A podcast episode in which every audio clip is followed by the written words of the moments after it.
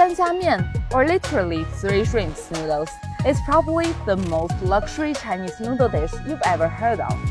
One bowl of it contains not three, but hundreds of freshwater shrimps, making it can take up to five hours.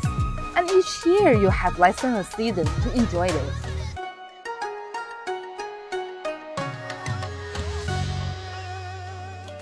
Welcome to Unboxing China. I'm Xin. I'm Nancy. Today we will unbox this very popular noodle dish in China's Suzhou, Sanxia Mian. Xin, do you want to guess what the Sanxia or three shrimps in this name stands for? We can find the answer from the topping itself. We have the shrimp meat. These orange bits are dried shrimp roe, and these are cooked with the essence of shrimp heads. So shrimp meat, shrimp roe, and shrimp heads. Three shrimps. Okay, so let's taste the noodle and see what's special about it. We need to first mix the topping and the noodle together. Mmm, It is so good. I can feel the freshness bursting inside my mouth. And you know the shrimp meat is sweet and succulent. The dried shrimp roe offers texture and flavor. I do not think a lot of seasonings were put on the topping because well the shrimp parts themselves offer enough flavors. And I think that the noodle itself is quite different. Right. It has a slightly more chewy texture than many other noodle dishes in China and I heard that's a key feature to Suzhou style noodles. Yeah, and I bet preparing a dish like this is no easy job. Now let's find out how is that so. 一碗三虾面啊，大概有两百四十只虾。首先用牙刷一点一点的把每虾子全部洗出来，要把虾仁从虾壳里面剥出来，虾脑也要从虾壳里剥出来，再要进行烹制。整个的制作过程大概在四到五个小时左右。整个的过程呢，确实是体现了我们苏州人食不厌精、快不厌细的一种精神，同时呢，也反映了我们苏州人对舒适文化生活的一种态度。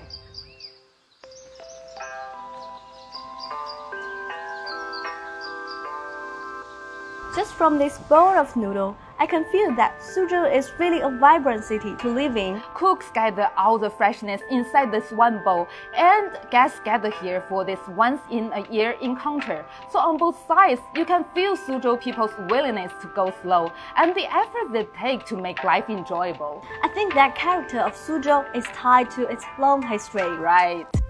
In that history of 2,500 years, Suzhou has always been a city of rich natural resources and commercial activities, both making Suzhou quite well off financially.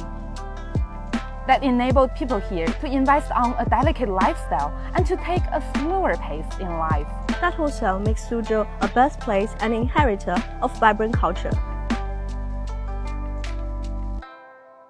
And modern day Suzhou not only inherited those cultural products, it helped redefine the Suzhou lifestyle.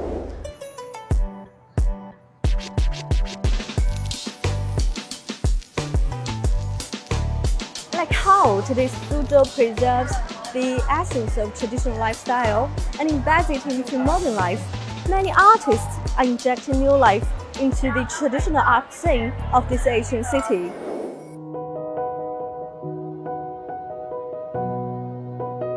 因为我在美国学过西画，我就西方的跟中国的结合起来。这张画呢，我想拿桥来给江南大地呢串起来，一直通向天边，嗯一直通向五大洲，一直通向世界。还有外国人也很喜欢苏州的这种，或者江南的这种传统。您觉得是什么抓住了他们呢？就是跟老师他们吃牛排一样的，吃到中国菜，吃到我们的碧螺春的茶，哎呦，一口清香。是的，他慢慢慢慢就体会到中国艺术的、中国的各方面的东西的魅力。苏州最伟大的地方，就是苏州的文化跟苏州历史，苏州的艺术素养。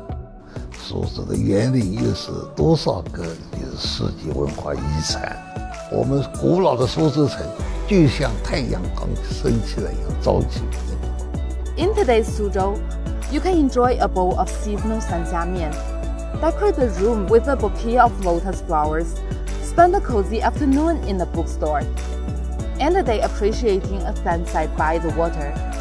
Such a lifestyle is both a continuation and a reinvention of the ancient Suzhou culture.